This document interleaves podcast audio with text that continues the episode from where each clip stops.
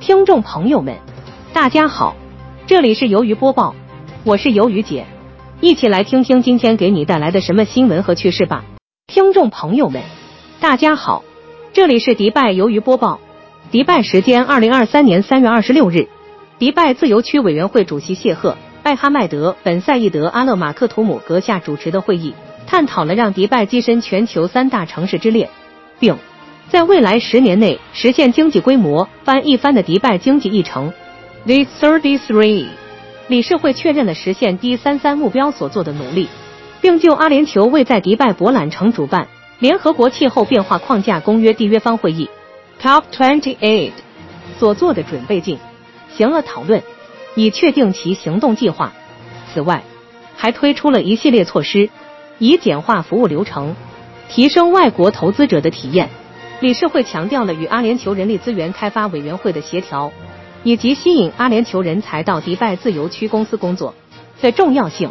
以及与自由区商业部门有关的其他几个议题。理事会讨论了自由区能源需求管理策略的结果。这一策略旨在降低自由区企业的用电需求及能源消耗量，达到可持续发展的目的，同时也有助于实现英明领导的愿景，以巩固迪拜的领导地位。创建一个革新及环境友好的社区，该战略为实现阿联酋的净零战略目标奠定了基础。目的是在二零五零年前实现气候中性，并结合可持续发展年的筹备工作，以及举办第二十八届缔约方大会。该战略的目标是在二零三零年前，除了增加商业价值外，将自由贸易区和企业对能源和水的需求降低百分之三十。战略还提出了一些办法。介绍了一些新的方法，这些新的技术和程序以降低能源需求，提高可持续发展能力，并与相关的政府机构合作，提供各种资源、手段、方案和政策，以减少自由区的碳足迹。理事会还就迪拜自由贸易区服务名称及分类问题进行了探讨，这与迪拜模式的做法是一样的。它提供一揽子办法，帮助简化服务。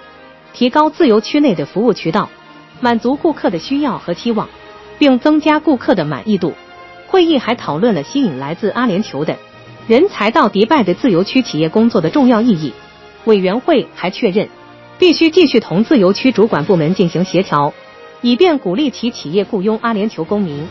并从诸如纳菲斯计划等政府能力和奖励办法中获益。该委员会强调，必须支持这些倡议。并与迪拜的工作小组及阿联酋人力资源发展委员会共同努力，以期实现最好的结果，使阿联酋新一代的人才进入迪拜自由区的各个领域。新闻就播报到这里，感谢你的收听，我们下次再会。